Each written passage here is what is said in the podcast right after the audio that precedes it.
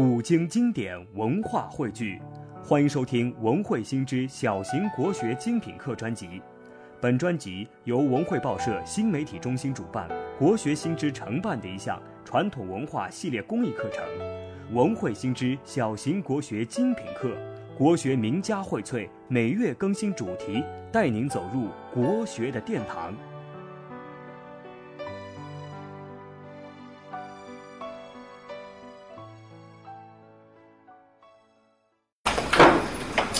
哎呀，今天我不知道从何讲起，因为呃，大家来自各行各业，我不知道。这个有些东西怎么把握？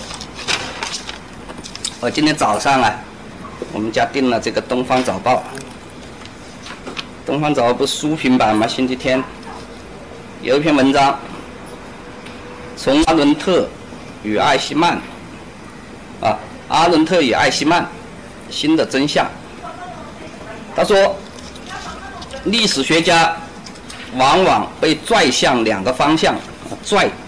啊，他有义务去收集、考量所有相关资料和观点，这是一个方面；但他同时也有义务将庞杂的资料整合成思想与批判的连贯体，啊，思想与判断的连贯体。第一个就是方向，就是尽可能的收集尽可能多的资料；第二个就是。要把这个庞杂的资料整合成一个思想与判断的连贯体。啊，他说，如果没有广泛而深刻的简化啊简化，啊，我们周围的世界就会变得无穷无尽，啊，无法定义的一团混沌，让我们无法找到方向，做出决策。啊，总之。被迫将已知的世界概括成一个纲要模型，啊，纲要模型，总之就是要简化。我们以前在学，我我本科是学，呃，所谓广义的理工科，啊，医科，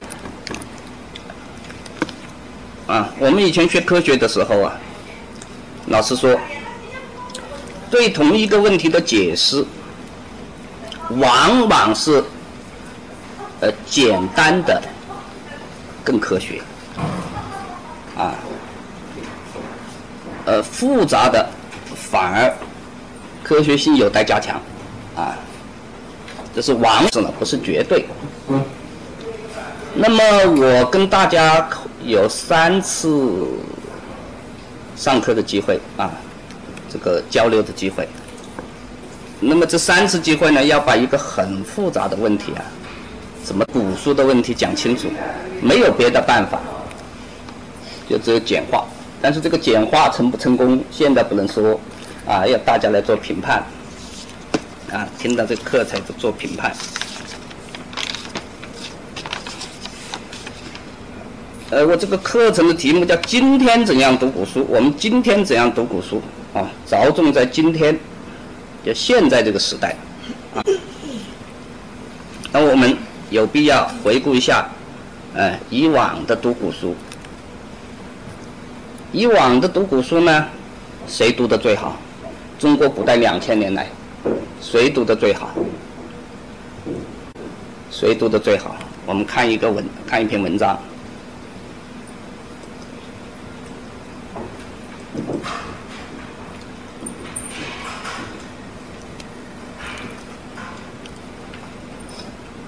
这个叫顾颉刚，《学术文化随笔》啊，《学术文化随笔》，顾颉刚。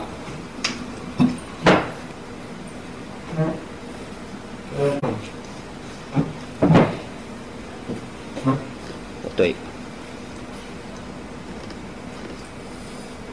好，好，就这个学术篇啊，既是治古典之数据之。啊，我们现在可现在可以得出结论了。啊，近世之古典者，贤推王念孙父子为最精。啊，后面的这个杨树达就是我的祖父了。啊，这个不但是进士最近，他这个进士是指近三百年来，整个从古代到今天，都可以说是王氏父子。这里说了爸爸的名字，儿子的名字没说。啊，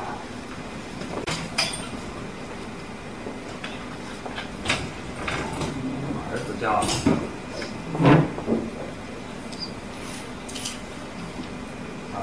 简称什么？高邮王氏父子。高邮是江苏的一个县，现在是市还是县我不清楚。啊，这个王立先生的汉语诗稿，啊，讲这个第二节序论的第二节的那个第三个部分，叫做。呃，全面发展的阶段，里面介绍了。啊，中国古代这个做学做学问啊，做这个语言文字之学啊，做的最好的叫段王，啊，段是段玉裁了，王就是王念孙，那么王呢比段更强，这是这是王立先生汉语史稿，啊，我们看他这个里面呢，说了六个人，说了六个人。首先是王连孙父子们算一个，算一个人。啊，父子算一个人啊。事后天才实学两善甚长者，有于越、孙一让、张炳麟等。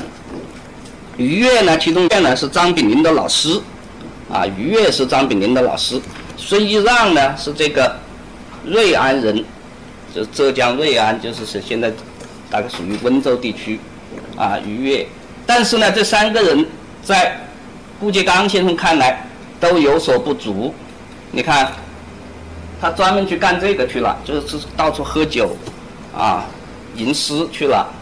而张氏呢，献身于革命，啊，献身于革命，啊，专心致志于研究者为孙氏一人耳。但是呢，年寿不永，创造不多。好，这就谈了四个人了。王氏父子算一个，然后就是于越、孙一让、张炳麟，然后就是王国维。啊，所涉既广，自是尤精。每作一文，未尝不解决问题也。啊，听先生之言，余就是我考据不为精，特工于作考穷耳。可惜呢，年方五十，聚而之成。较之孙一让，上少十年。孙一让活六十岁，王国维活五十岁。好，那么事后就是我的祖父杨树达了。然后就引了这个余嘉熙，余嘉熙是我祖父的一个朋友了。啊，君子读书怎么怎么怎么，旁通诸子百家。啊，穷远近伟，枝叶扶疏，承载其言也。承载其言就是顾颉刚的。啊，顾颉刚的那个评论，寿登七十，活了七十一岁，虽不及王，王念孙，余，而此于孙王，比孙和王国维呢活得久，其成就之读史辉广，为史学广辟图书，大足为后学准绳矣。啊，就是准绳就是标准。讲这个东西是什么意思呢？啊，不是在这里要要怎么样卖弄怎么，就是讲还是为了方法啊方法。这里讲的三个人，一个是王氏父子，一个是王国维，一个是杨树达，他们三个人啊学术上啊被认为有那么成就啊。跟方法自学方法很有关系。那么王国维，我们先撇开说，啊，大家都知道，就是所谓二重证据法了。二重证据法就是底下的材料，就是出土挖掘出来的材料，跟纸上的材料、书面上的材料相印证了，啊，这种方法叫二重证据法。我们暂时憋在一边，啊，不说它。啊，反正他有了这个新方法，所以大家有大成就。我们看看王氏父子，对于王氏父子的这个成就怎么取得的？我祖父杨树达先生呢，在好几篇、好几本书里面都都谈到原因。一个是《词权》的序言，一个是《高等国文法》的序言啊。呃，词权，词权的序例，一个是高等国文法的序例，高等国文法的序例，还是叫序例啊？看到原因，还有一本书。在上海古籍出版社出版的叫《吉为居小学经史论丛全编》啊，上海古籍社出版的啊，吉为居小学经世论丛全编》。里面有两篇文章，一个叫《训诂学小史》，小史小史，一个叫做《文法学小史》。啊，也就是说，这个序呃那个那个前面两本书的序言，还有这两篇文章里面都提到同一个问题，就是王师傅。啊，他们为什么成功？我们知道呢，从学术史上看，清代呀，在学术史上有一个大的突破，就是什么呢？就是古音学大明，就是古代的音韵呐的研究啊，取得了很大的成就。学者们呢，可以因声求义，通过声音去求得意义。啊，所以呢，清代的学者在考据学上有很大的成就，在考据学上有很大的成就。呃，但是为什么就王夫子？我们把这个清代的学术比作喜马拉雅山的话，为什么王氏父子就相当于这个珠穆朗玛峰呢？他肯定还有其他的东西，其他东西。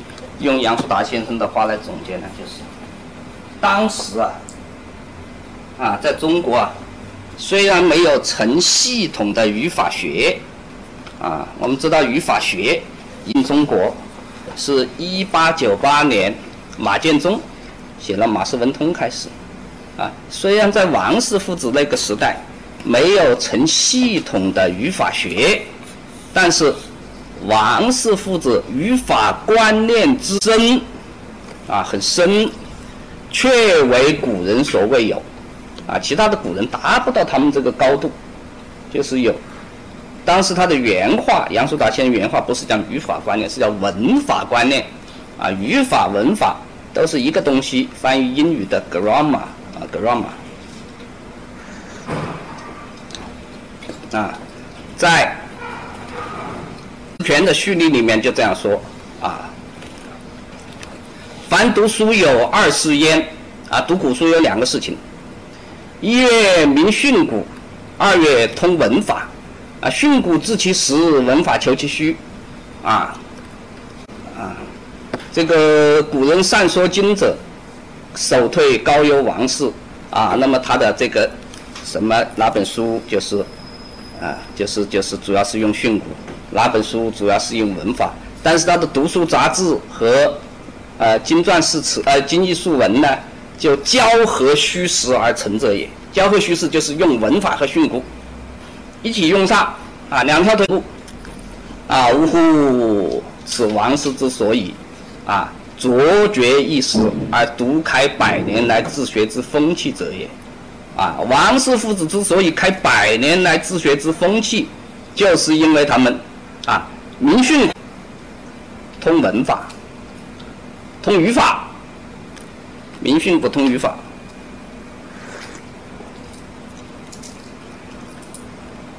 那么王氏父子那个时候没有语法学，它是一种不自觉的动文法。那么到了杨树达先生这里呢，就是有意识的两条腿啊，并且呢，注意什么？把这个实践中得出来的经验上升到理论。总而言之一句话，啊，就是传统的古老的训诂之学，啊，注入了新的元素是什么？现代语言学的语法学注入了。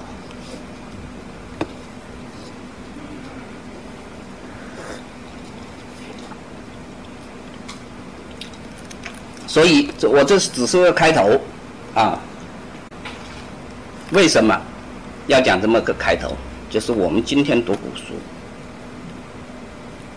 不能光局限于我们一般读古书的几个东西，啊，文字、音韵、训诂、版本、目录、教刊。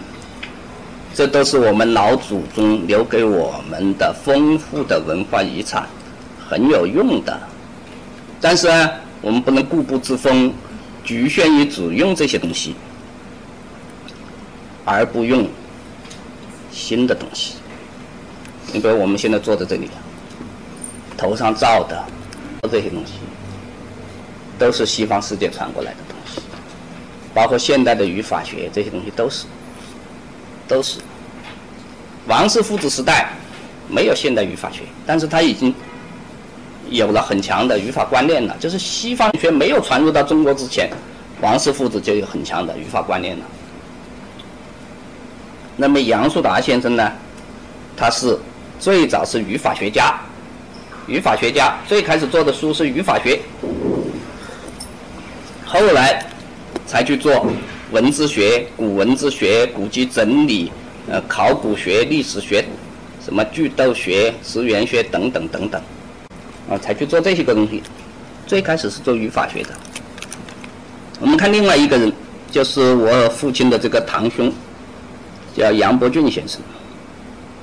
啊，如果学《论语》的话，大家都知道他那本书是最受名的《论语译注》。中华书局有一套书，叫做《中国古典名著译注丛书》。那套书好像有二十几本，其中最好的三本就是杨伯峻先生的《论语译注》《孟子译注》啊《春秋左传注》都是他的。那么他能够比别人做的好一点呢？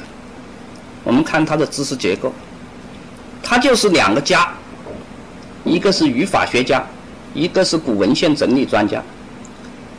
嗯，你比如说我们现在还经常可以买到的这个《古汉语法及其发展》上下册，啊，就是他和何乐士先生一道做的，啊，这是讲语法的。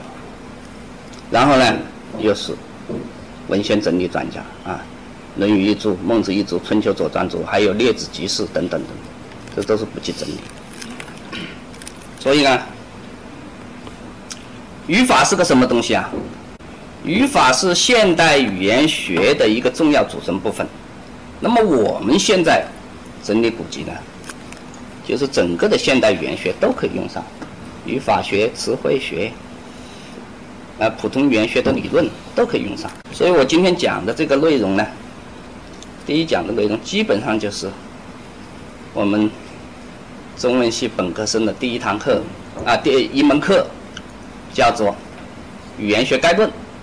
语言学概论就是讲的啊，世界上所有的语言的共同特点啊，只有掌握了这个东西啊，当然我是紧密的结古籍来讲的啊，只有掌握了这个东西，古籍整理呢才会啊比前代的人做的。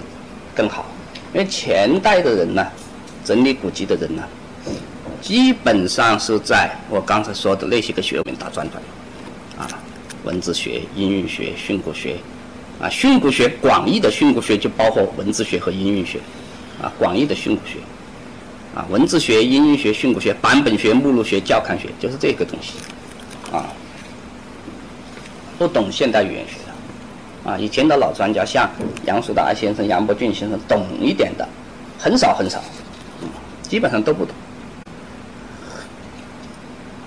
好，那么语言学呢？语言，世界上所有的语言有三大共性，一个是历史性，啊，一个是社会性，一个是系统性，啊，历史性、社会性、系统性。我先讲历史性。历史性呢，其实很好懂，就是它语言这个东西啊，它像一条河。它是动的，不是静的，啊，这个道理好懂，但是我们经常经常可以听说，呃，听人说，哎，古书里面这句话，我理解为什么什么可以吗？你比如说我一个朋友，是吧？我昨天晚上睡在床上仔细想，我有个重大发现，什么重大发现？《论语》第一句话，什么？学而时习之。我认为这个“习”啊，不是我们所讲通常所讲的复习，而是实习。嗯，为什么是实习呢？你看啊，后面两句话就跟他有联系了。我认呃，我认为是讲习。他说他认为是讲习，而不是复习，因为复习是一个人，讲习是很多人，就像我们现在一样。那么，啊，有朋自远方来，人不知而不愠，这些个东西呢，就可以衔接得上了。好，我们在座的很多人啊，说得好，说得好，你这个重大发现可以写文了。我心里就在想，《论语》时代的习有没有这个讲习的意思啊？你首先没做这个考察，但是现在有的意思，《论语》时代不一定有。因为语言它的语言里面的语言者本身是一条长河，呃，像长江到上海这个入海口从那个地方很宽很宽，但是在青海高原、青藏高原上，刚开始的地地地方就是一条小溪，是吧？一条小溪，甚至一下就可以淌过去。语言中的各要素也是这样的，一个词，啊。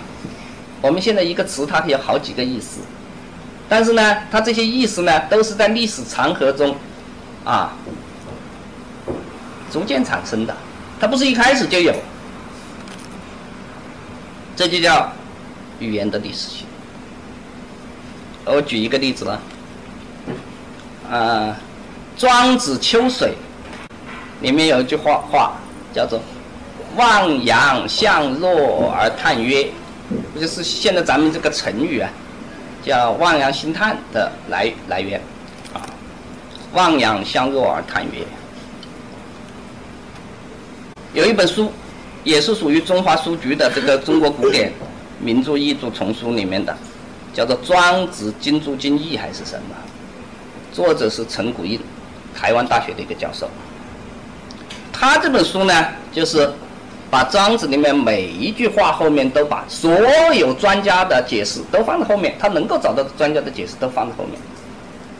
好，有一种最古老的解说这个望洋啊，是种仰视貌，就是很茫然的样子，就所谓连绵词了啊，就像咱们逍遥啊，什么什么什么什么匍匐啊这样的词。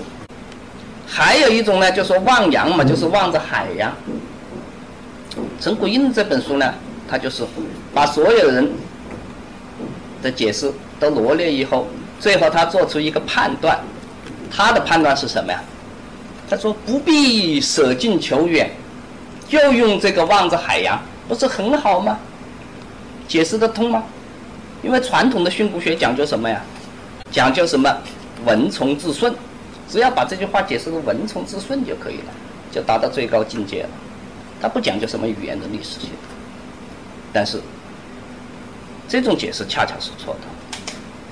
有一位学者叫孙德宣，啊，孙中山的孙，道德的德，宣传的宣，他写过一篇论文，论证这个洋有海洋的意思，是北宋以后，北宋以后才有这个海洋的意思，在北宋之前，这个洋根本就没有海洋的意思。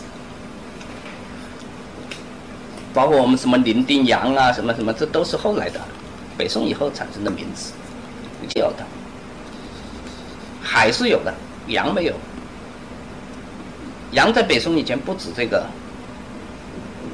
咱们现在所说的海洋，什么太平洋、大西洋什么什么，没有这个意思。所以呢，这个仰是对的，啊，很茫然的样子，茫然向若，若就是那个海神呢。很茫然的对着海神而叹气，说道：“啊，而叹曰，这是这是一个例子啊。再一个例子呢，就是《论语》里面《先进篇》，就是第十一篇，这个呃，孔子的两个学生。”啊，一个叫仲由，一个叫冉求，啊，呃，他说你这个两个学生可谓大臣吗？可以叫做大臣吗？孔子最后说了，今由与求也，啊，现在由和求啊，啊，仲由和这个冉求啊，可谓具臣矣。这个俱工具的具，可谓具成矣。巨臣，巨臣什么意思呢？那个汉人的解释，备位大臣。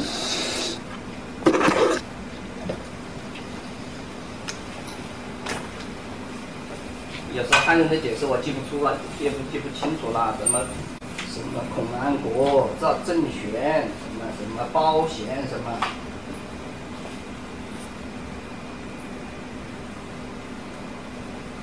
据臣这个汉人的解释，汉末人的解释是备位大臣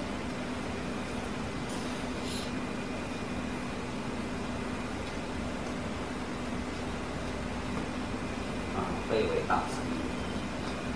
这个唐伯虎的解释呢，杨伯峻先生的解释呢，有才具的臣子啊。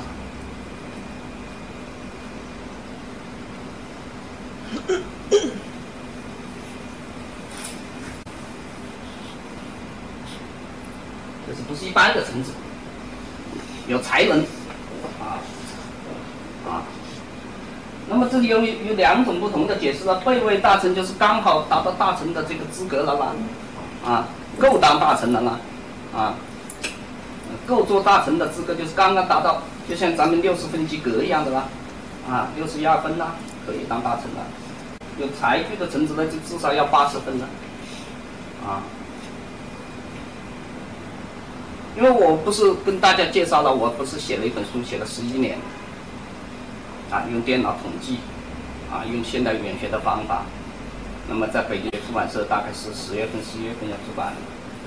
那我做这个东西时候，我就，那到底谁说的对啊？我就要进行一番调查，我用现代语言学方法调查调查。这个很容易解释的，这个连词典上都有，就是当然要好字典，王立古汉语字典。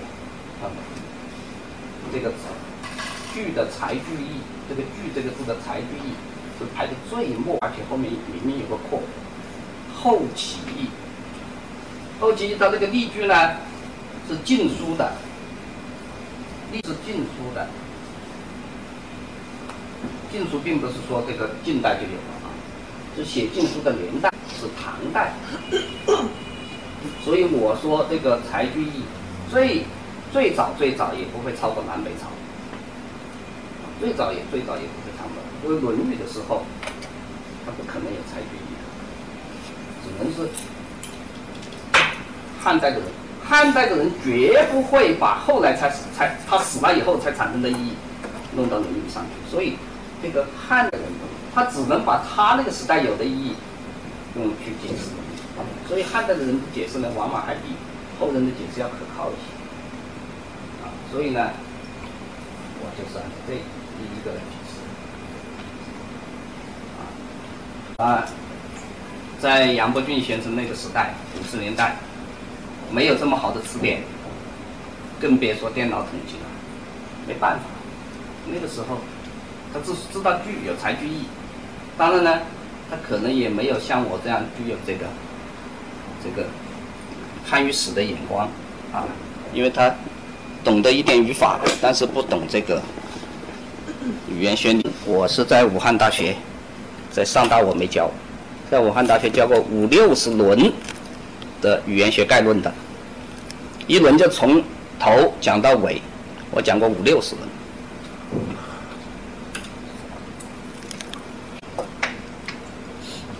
还有一个很著名的例子，我现在不讲，我放在这个语言的社会性一起讲。下面我们就讲语言的社会性。社会性是什么意思呢？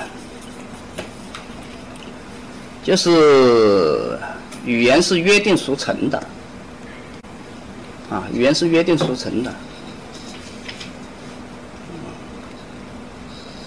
语言里面的每个词，啊，包括每个音和每个义的结合，都是约定俗成的，啊，就是这个音和这个呀之间没有联系的，呃，他们的这个音用来表示这个意思，比如说“黑”这个声音，在汉语里面，“黑”这个声音表示那种颜色，表示后面那个那个先生穿的那个衣服的颜色，啊，表示这个概念，它是。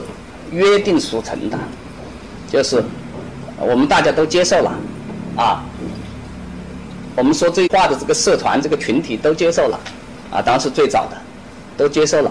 好，并不是说黑这个声音跟这个颜色中间有什么必然的联系，啊，都不一定有，嗯，所以在各民族的语言里面，表示同一个概念用不同的声音，嗯，那那那英语里面就 black 啊 black，啊。啊，这是语言社会性的一个方面。语言社会性的第二个方面呢，当然还有很多方面了。我讲最重要的了，要强制性，啊，强制性。一旦约定俗成了以后，那么这个约定对这个说这个话这个群体的人就有强制性，就强制作用，而不能呃指鹿为马，颠倒黑白。我偏偏要说墙壁的颜色叫黑。我要这样说，我非要把煤球的颜色说成白，白这个声音来表示煤球的颜色。我非要用黑这个声音来表示元宵的那个汤圆的那个颜色。你违反了这你你这个强制性，大家都听不懂你的话。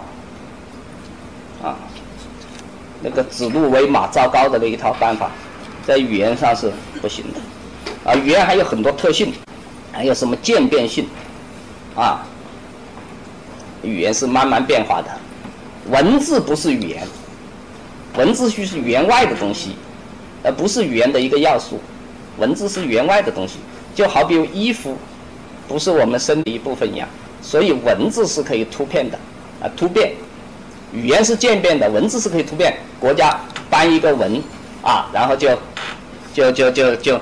就推行第几版简化字啊，什么什么什么啊，第一版简化字，第二版简化字，这个可以做到，因为文字可以突变，语言做不到。嗯，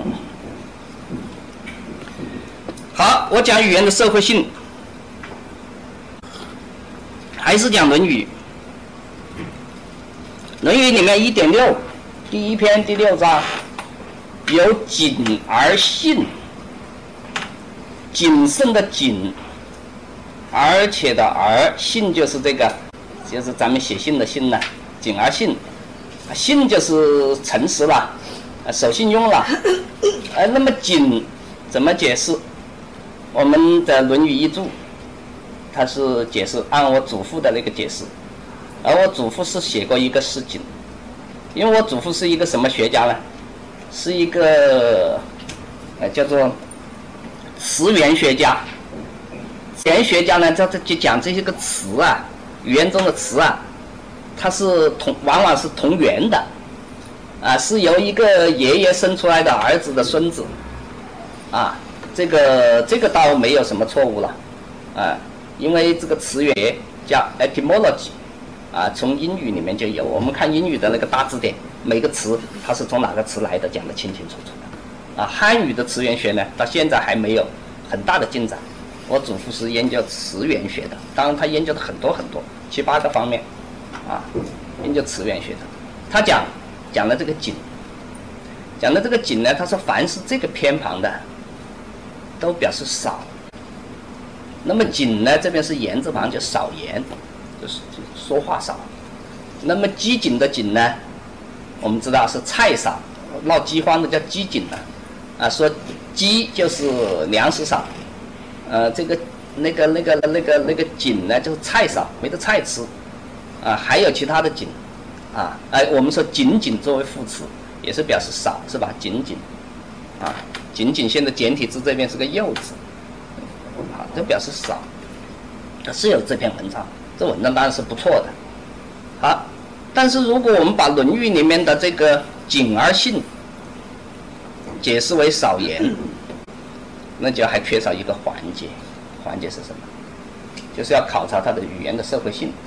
我们考察《论语》时代的这些谨，没有表示少言的，全都表示谨慎。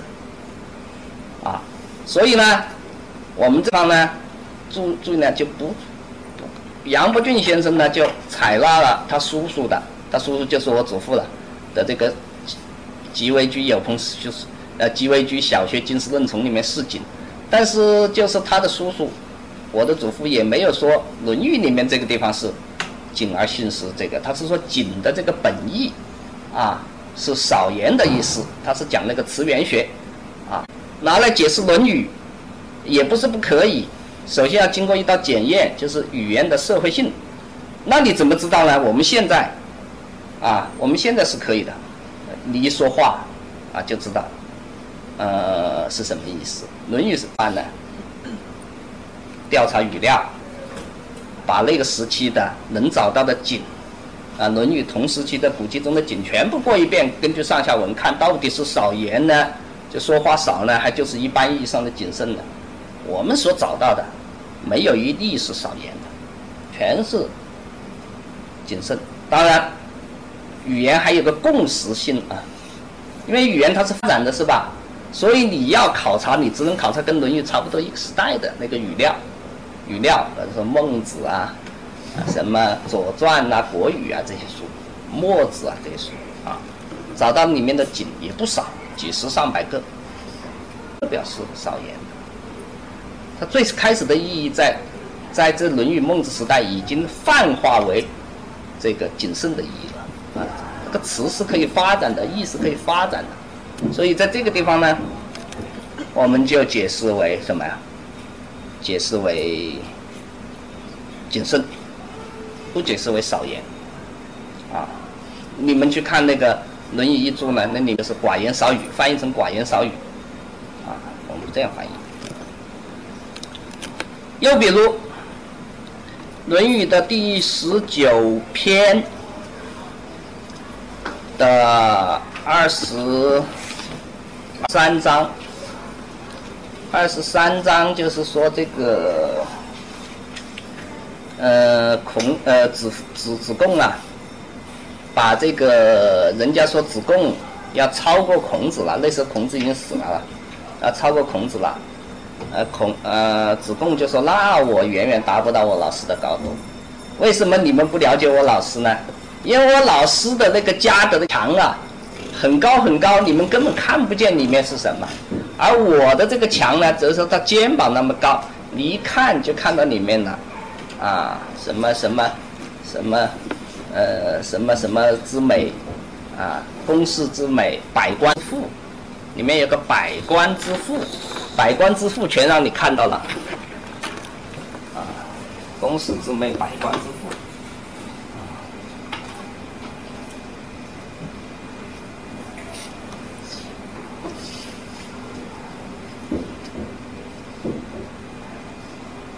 那么这个百官是什么？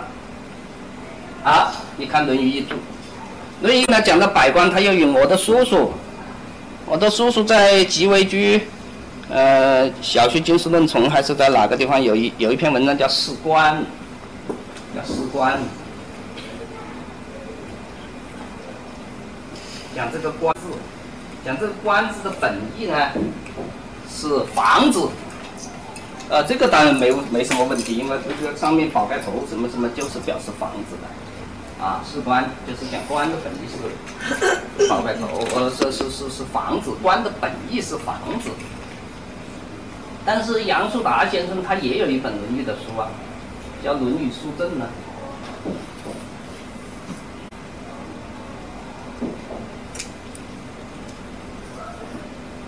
还有一本《论语》的书，这《论语》书讲到这个。这句话的时候，他没有，没有没有说他的这篇文章，没引他那篇文章，提都没提。而且百官他是一个词组啊，常见的词组啊，那他是不是百官就是各种各样的房子呢？那还是要依据语言的社会性原则，到当时的语料中去找。一找百官，就是指众官吏，啊，众官吏就是我们所通常所理解的这个。这个这个意思啊，百就是各种各样的大大小小的官啊，官员，大大小小的官员，所以依据语言的社会性原则，我们就就把它翻译成众官吏、众官员都可以，并各种各样的房子。好，我再结合这个历史性。和这个社会性讲一个例子，这个语言它是变化的呀，我们的古人并不知道，什么时候开才开始知道的呢？明朝，一个叫陈第语言学家，尔东陈第就是第一、第二、第三的这个第，陈第的人他说过一句话，什么？呃，什么自有因格，什么什么字。什么音有转移啊？音有转移就是语音都有变化的，就是他这一段话就是讲这个语言它是变化的。陈帝一段很著名的话，网上都可以搜得到的，我这里就不多说了。好，到明朝陈帝才知道，也就是说明朝以前的人他不知道，他不知道呢。到了六朝，六朝就是现在的这个。现在说的这个呃，三国的魏、晋、啊宋齐梁陈，叫六朝了。六朝的人读《诗经》已经不太押韵了。这现在来解释很容易解释，就是语音变化了嘛。嗯，从《诗经》。那三千年前的诗歌到六朝，大概离现在就过了一半的时间嘛，啊，到六朝，语音发生了变化，但是你们可能会问，那现在有些诗经有些地方读起来还是押韵呢？那是怎么回事？平行的变化嘛。我们两个人肩并肩的在街上走，这叫平行的变化。到一个三岔路口，一个往这边走，一个往那个都分道扬镳了嘛，很好解释。但是六朝人，他明白一个道理，他虽然不明白这个语言是变化，但是诗歌要押韵这个道理他是明白的。于是呢，遇到不押韵的地方，他读起来用他当时六朝时候的语音来读不押韵的地方，哎，他说《诗经》诗歌本来应该押韵的呀，为什么不押韵呢？他又不知道语言它是变化的，他就他就用另外一种荒谬的东西来解释，他就说可以，古代的人大概古代的人呢，呃，读诗的时候啊，呃，遇到不押韵的字，他可以临时改变读音，来让它押韵，这就是违反了我们刚才所说两字性原则了吧？啊，我要把白读成黑，为了押韵，啊，把红读读成绿，啊，来押韵。好，我们有一首诗，就是大家可能比较熟，“窈窕淑女”的那个诗，啊，啊，呃，参差荇菜，左右芼之，窈窕淑女，钟鼓乐之。好，这个乐不押韵了，乐和茂不押韵了。于是呢，他就想出两个音，一个叫要，一个叫傲，咱这两个音，一个叫易笑切，啊，或者反切啊，我不讲，啊，一个叫五教切，就是一个要，一个傲，呃，参差荇菜，左右芼之，窈窕淑女，钟鼓要之，不就押韵了吗？他就想出来这个东西，然后说，哎。这个这种东西呢，这种临时改变读音的方法呢，他们叫做叫做谐，就是这个口字旁一个十字的这个字，它相当于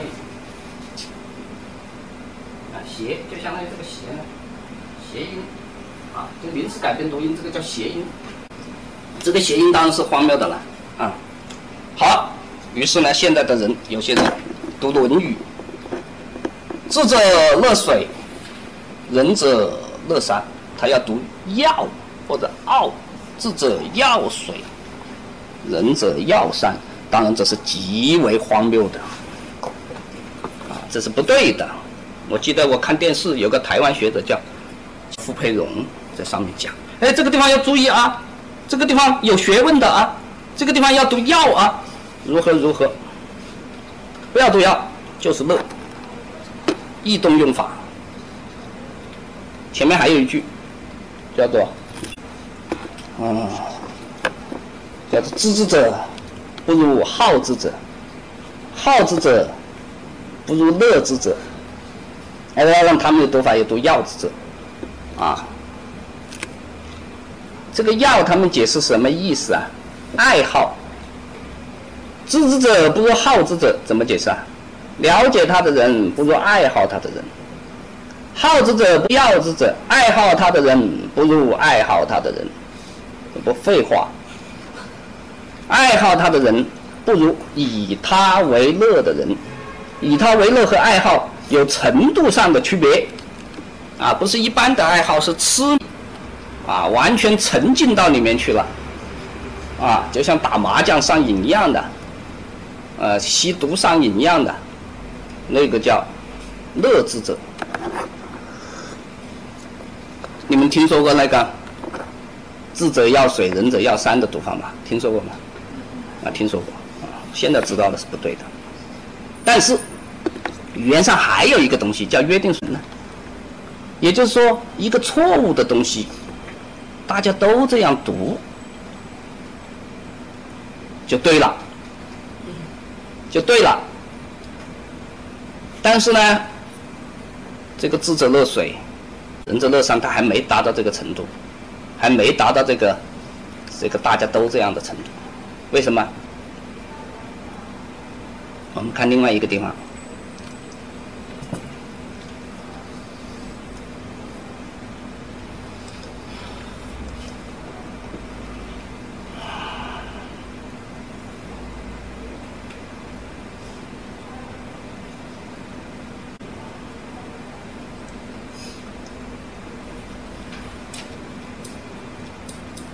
你看吧，这个地方，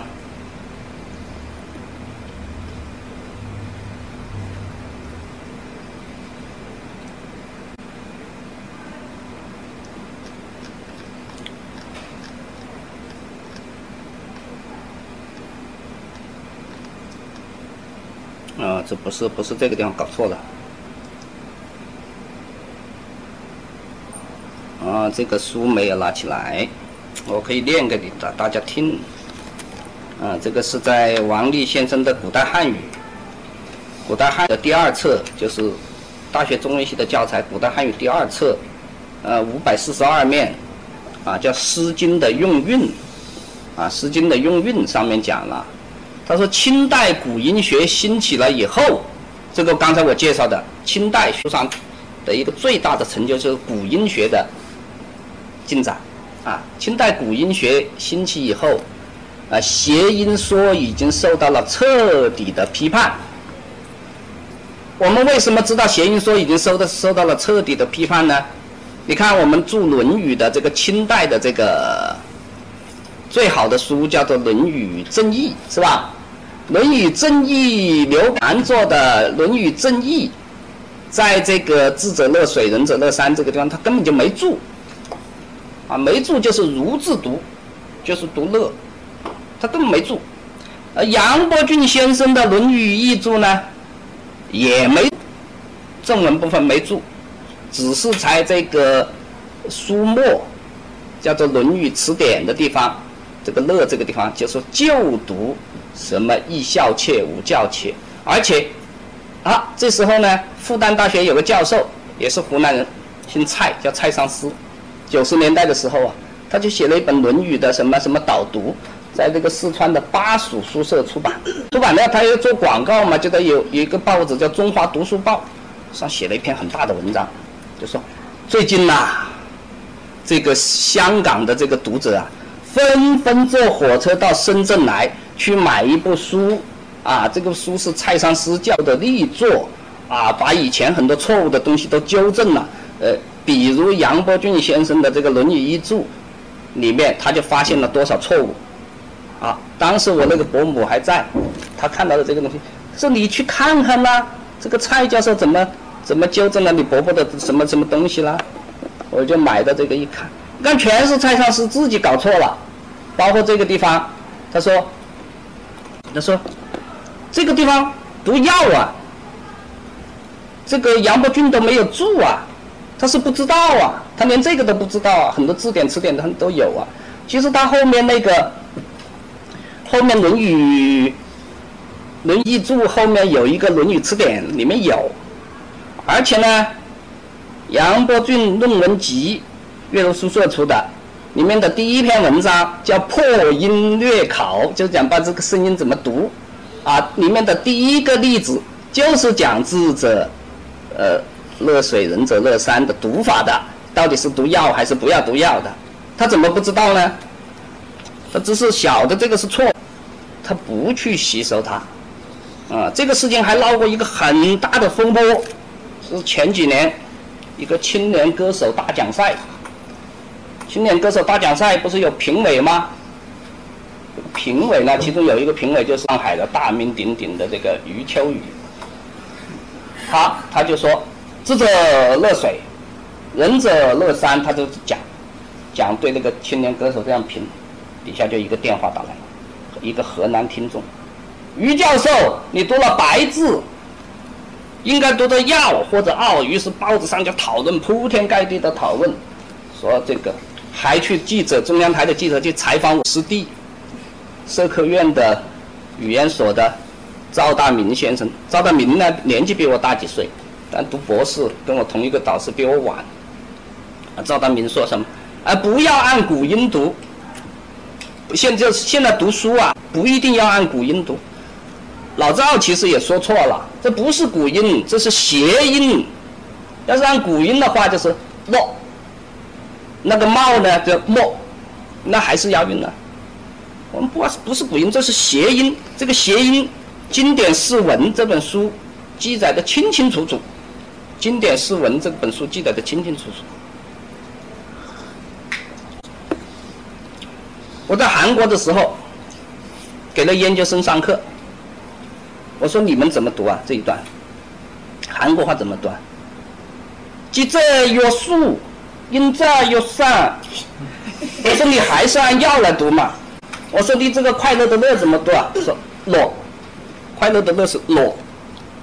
这个地方他说，他说哟，就是为什么韩国会这会跟着这个谐音走呢？因为这个谐音从六朝发展到朱熹那里，发展到登峰造极，而韩国读《论语》，一切都按朱熹的来，啊，朱熹说的就是真理，啊，朱熹在那里地位特高。现在韩国的风俗习惯什么什么起居什么那个连连那个农村里赶集地摊上卖的书，都是朱熹的什么讲的那一套什么朱子家礼啊，叫朱子家礼，都有地摊上卖的都是诸子家礼。是朱子说的就是一句顶一万句，啊，所以不能举，不能完全不能违背朱熹说的。朱熹就是讲谐音的，谐音到朱熹那里发展的登峰造极，所以呢，这个例子既违反了语言社会性原则，这个谐音呢，又违反了语言的历史性原则。他不知道语言是发展的，所以用一个谐音来解释。所以说他没有达到约定俗成的。但是现在中学的教材里面就有这个“智者乐水，仁者乐山”，他就他就说是要，这个是不对的。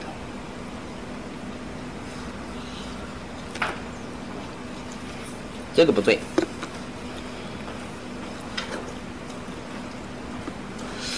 快讲一个钟头了，好，啊讲通信。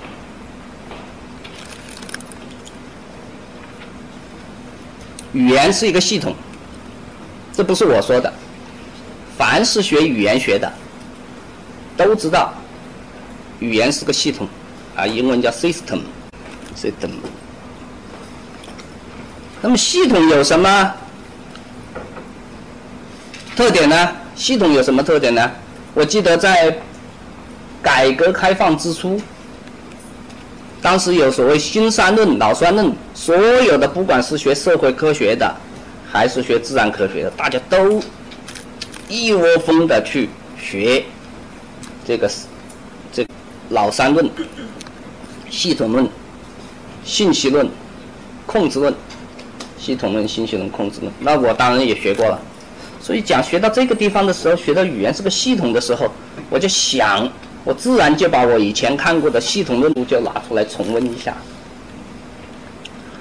系统呢，它是什么呢？它的特性呢，一个是有序，有序啊，有顺顺序，那就系统内部各要素它是有机的排列的，它不是杂乱无章的排列的，啊。而且系统内部各要素啊，存在着千丝万缕的紧密的联系。系统内部各要素，而系统跟系统外它的联系，比跟系统内。系统论把系统跟系统外，系统外叫做什么？叫做环。系统内部跟环境之间的联系，当然也有联系，但是比。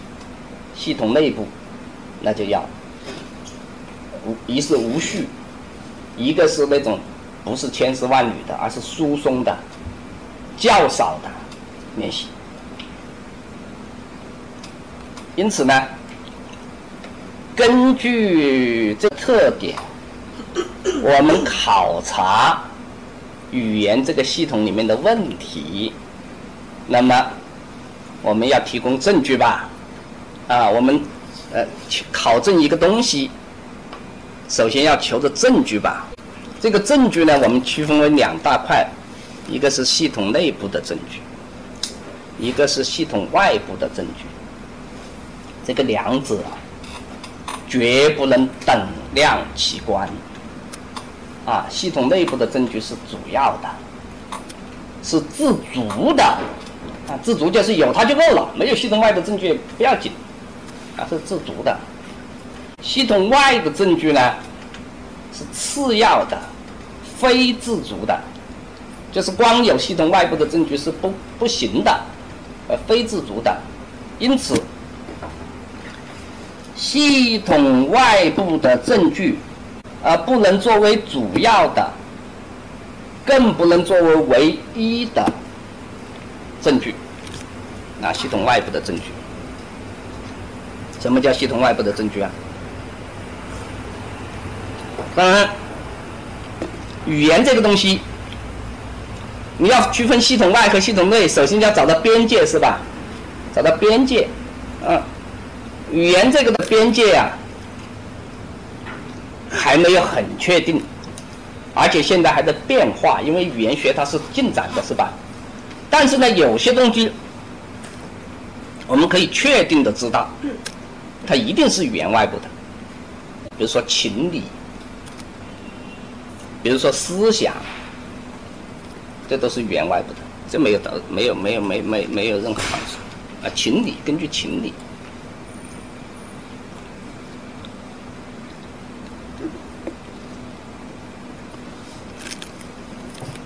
好，嗯，讲到这个地方呢，我们就想到啊，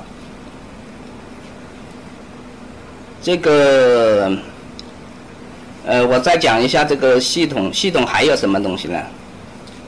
还有我们通常知道系统它是。我们讲语言的系统下，讲系统语言系统是一个层级单位，啊，一层一层的，这个比较复杂，啊，跟我们读古书也关系一下子也没有直接的关系，我们就不讲了。还有一点，我觉得可以讲一下，就是组合和聚合，组合和聚合，这个我稍微一解释，大家可能就就知道了。啊你比如说，我在，我今天在国学新知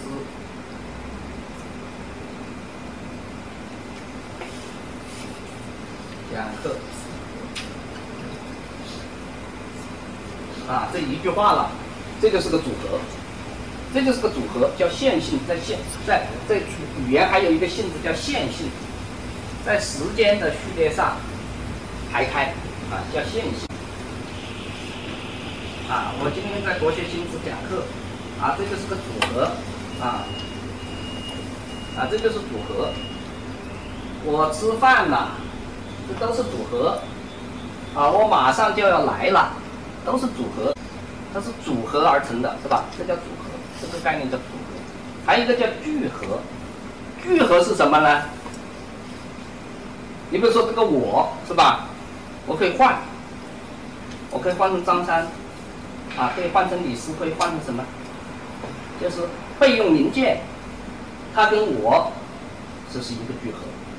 这个今天也可以换，换成昨天或者天，啊，那明天当然这句话就有时候就不行了，啊，嗯，还有几月几号什么什么都可以换。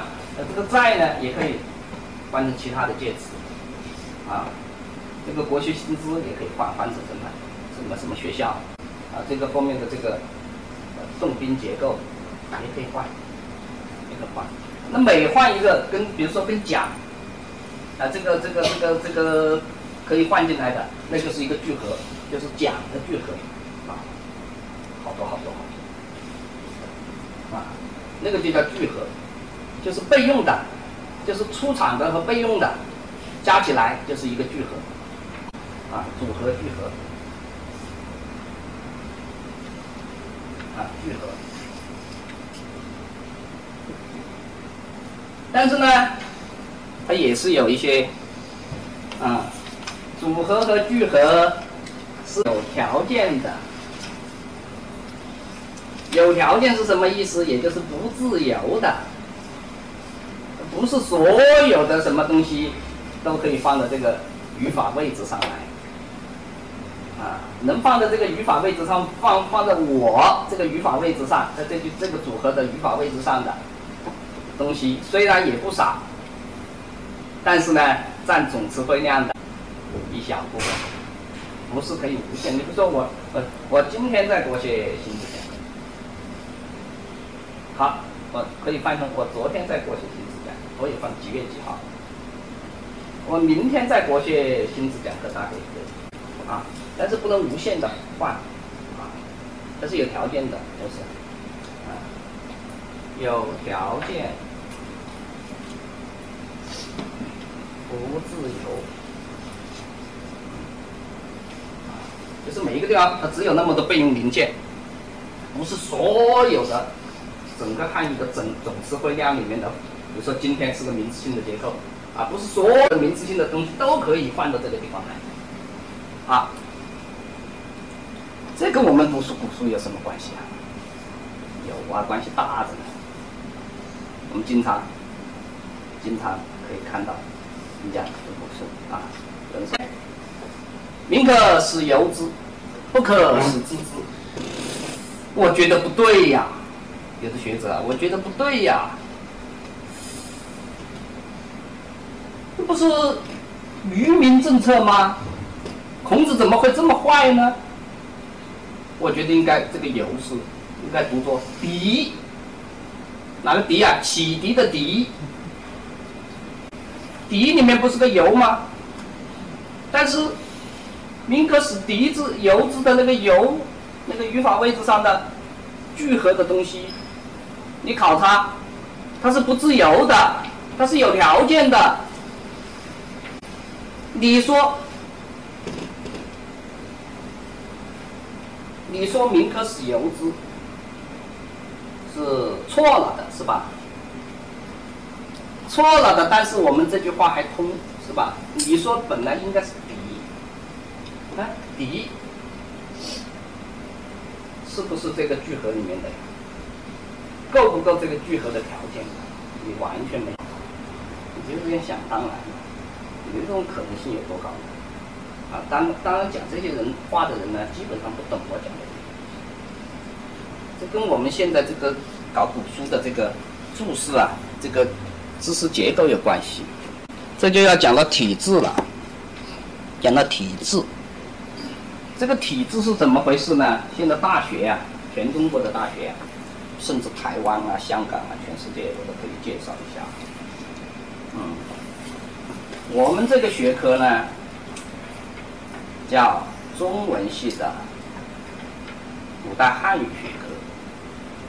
那么古代汉语的学科里面有一部分学者，特别是我这个年纪的学者，或者比我年轻的，当然就稍微不同了。在我这个年纪的学者，或者比我大更大的年纪的学者，懂这个语言学的呢，不多，不多，但是有，但是有。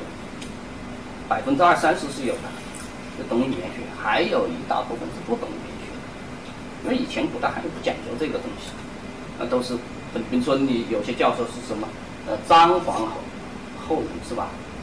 张皇学派的后人，张皇学派就是章太炎呢，呃，黄继刚啊，黄侃，他不讲什么语言学，所以呢，他不懂，啊，那是那是完全，完全可。完全也不足奇怪的，啊！后来的现在毕业的这些很多博士，语言学的，懂，啊，懂得越来越多了，占的比例就越来越高了。现代语言那即使懂得不多，也有百分之二三十了，但是。古代汉语这个学科，它的任务是什么？它的研究的这个方向是什么？语言本体问题。语言本体问题，什么叫语言本体问题呢？我讲一个比较大家比较好懂的，一个是研，一个是研究，而一个是理论，一个是运用。什么？现在很多科是吧？分这个理论学科、运用学科。物物理学就是。就是，啊，就是比较偏理论的是吧？呃，机械学就是比较偏这个运用的是吧？在医学里面，呃，生物化学这些东西比较偏理论，啊，这个临床什么什么内科外科，这个偏偏偏应用是吧？那么古代汉语这个学科呢，它是偏理论的，它研究语言本体问题。那应用的呢，就是整理古籍，这就是应用，把这些知识应用到实践上的去，是属于另外一个学科。这个学科呢，叫做中国古典文献学，叫中国古典文献学，就是各个大学的古籍所，北京大学古籍所，武汉大学古籍所，复旦大学古籍所。中山大学古籍所，啊，等等等等，这些古籍所，它就它所属的二级学科叫中国古典文献学。中国古典文献学的学者，老的、现代的可能有一点变化，老的全部懂语言学，全部懂，用的方法全是古代的，就是类似于冷兵器，就是这个长矛、大刀，就是文字学、音韵学、训诂学、版本学。目录学、教刊学，而且争来争去。比如说北京大学古籍所，就是我们主要是用教刊的方法；武汉大学呢，我们主要是用文字音训诂的办法。北京大学就争，我们主要是用版本目录教刊的方法。北京大学我们这个好，武汉大学说我们这个好。现代语言学不管。我刚才说的这个，呃，王念孙他在清朝，他是有一点。语语言语法学的概念的，那个时候没有语言学，他是有一点，因为他做的很好很好。那么杨树达先生和杨伯峻先生，他本来就夸两头，既是研究语法学的，又古籍整理。那么现代的人不会这样，现代人搞古籍整理就搞古籍整理。我呢是因为当了这好多年了，在武汉大学当教授、当博导当好多年了，所以我就想做一点，做一点。好东西就不急着去搞什么，什么国家课题呀，什么称号啊，什么国家奖啊那些的东西，我觉得没什么意思。要做一点这个好的成果，能够流传后世的东西做出来，给自己竖一个纪念碑，啊，像有这个野心，就开始刚好也在武汉大学。给这个国学班讲这个经典导读，学生喜欢问问题，然后我就开始做《论语》，用现代语言学的方法来做，啊，那么呢，发现很管用，管用在哪里？文字音训诂、版本目录教刊那些东西啊，很多书，当然这些东西我也懂。懂得少一点的呢，是版本目录教刊；懂得多一点的呢，是文字音韵训诂。啊，这些东西我也懂，但是主要是用现代语言的方法。现代语言学方法有一个什么好处？就是我开始练的这个练的《东方早报》上的那个东西，就是什么呢？只简欲繁。发现了现代语言学的现代语言学的东西去解释这个古代的一些语言现象，很简单，就像我刚才跟你们说的，什么历史性呐，什么什么什么，啊，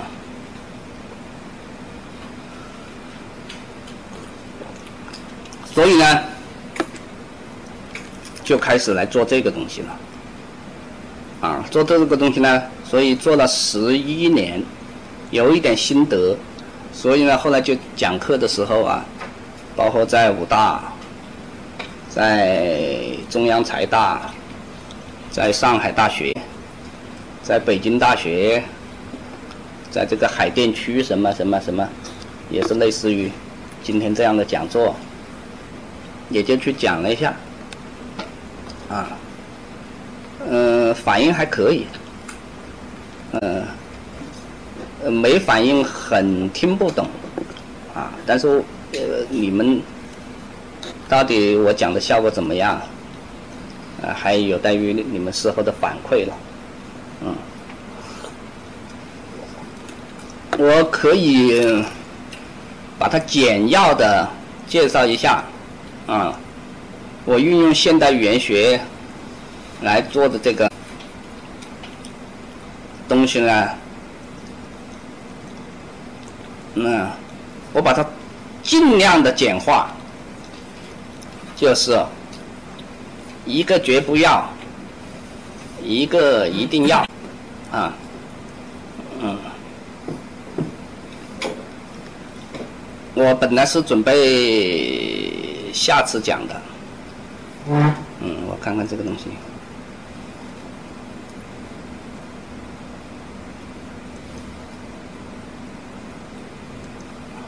这个东西它它这个太窄啊这样它就是可以拉宽一点嘛。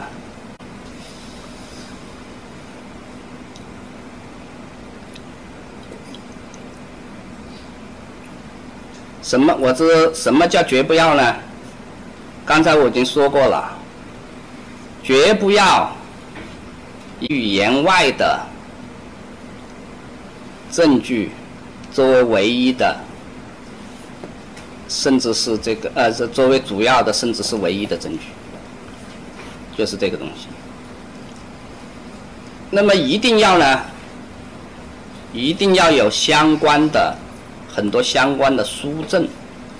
好，我今天因为这个主要内容，我将放在下一次去讲。我这次只稍微介绍一种，啊，我认为是错误的，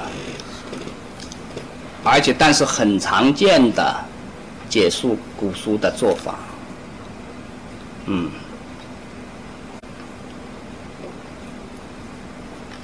这个做法是什么呢？第一步，就根据情理、思想，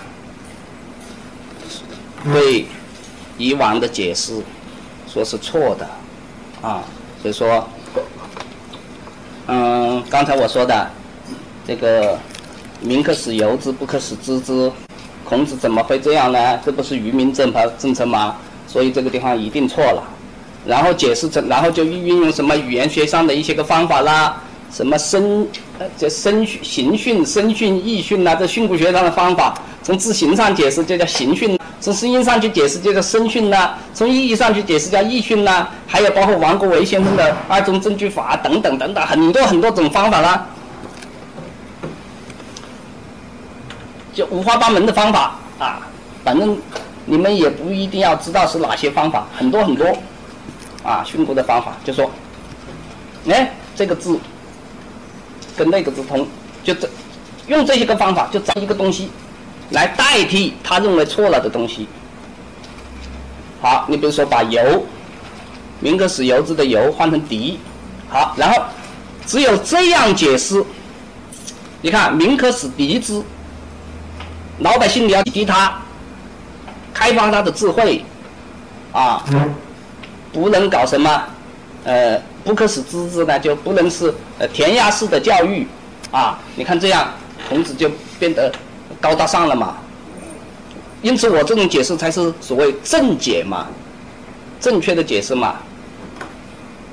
就是前面说别人错了，也是从思想情理等语言外的因入手；后来说对了，自己对了，也是你看符合他的情理，符合他的思想，从语言外去论证。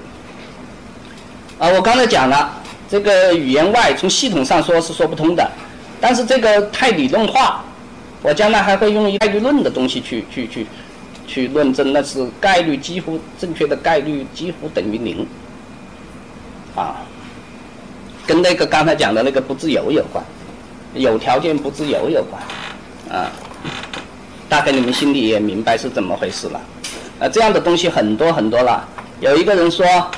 唯女子与小人为难养也，是赞美女性的话。就在就在上海写了好几本书了，但是什么意思呢？那个唯女子与那个语是语气词，啊，啊，只有伟大的女性呐，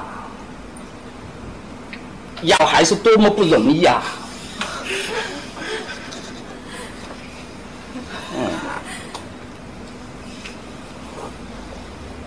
还有一种，呃，这个女子是你的儿子，只有你的儿子和小人是难养的，这里有偷换概念的。这个你的儿子难养，是养活的养，那个小人。是难对付的意思啊！这这里面已经偷换概念了。还有，为女子，呃，为就是读堆一堆土的堆，你看为和堆是一个偏旁是吧？堆就是对，就是这个地方应该打个惊叹号，为后面打个惊叹号，啊，对，啊，女子与，子就是先生，女就是汝。孺子就是你这位先生，你这位先生说的好啊，小人为难也。还有我一个朋友，清华大学的教授，他是这样解释的：那个“禹”为女子与小人的“禹”，读作“如”，如果的“如”，再加一个“子”，为女子如小人者，为南阳也。这是叫做他叫做定语后置，就是像小人一样的女子，才是南阳的，不是打击女子一大片，只是是像小人一样的女子。为女子如小人者，为南阳也。啊，都是根据情理，根据情理。王立先生说，王立先生在哪篇文章里面呢？王立先生有一本书叫做《王立语言学论文集》，啊，商务印书馆出的，里面有一篇文章叫《训诂学上的一些问题》，分十个小问题。里面有一个小问题是从叫做从思想上去呃，这这从语言上去理解，还是从思想上去体体会？就是说，我们从古人的语言得知了他的思想，是吧？我们通过古人的语言得知了古人的思想，我不能。我们能不能反过去推？既然他有这种思想，因此他这句话就一定是这这个意思了。后一种做法，有陷入主观臆测的危险。不能反过来推，我们是由他的语言，这些语言就是古书了，记载下来的，通过古代语言记载下来的这些东西。得到了古人的思想啊，孔子的思想、孟子的思想、老子的思想、庄子的思想，我们能不能这样反过去来说？他既然有这种思想，那么他的语言也只能这句话也只能是那样说。后一种做法有陷入主观臆测的危险，但是王立先生没有深入考究这个问题。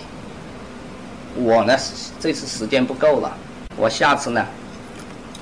从那个概率上去论证一下，跟刚才我说的不是跟，跟那个不自由语言的那个，啊叫词的不自由，有关系吗？我下次就是去论证一下。我想问在座的这个各位，学这个自然科学出身的有多少呀？举举手看看。学自然科学的吗？啊，学自然科学，你学什么的呀？物理。哦，物理。我们现在武汉大学的那个文学院院长，他大学入学的时候就物理系，过了一年以后转的中文系，后来搞现搞这个古代呃搞这个呃外国文学。感谢聆听本期文汇新知小型国学精品课，本栏目由文汇报社新媒体中心主办，国学新知常办。欢迎您关注文汇读书网站 whds 点 whb 点 cn 以及文汇读书的官方微博、微信，我们将向您推送更多引人入胜的国学讲座。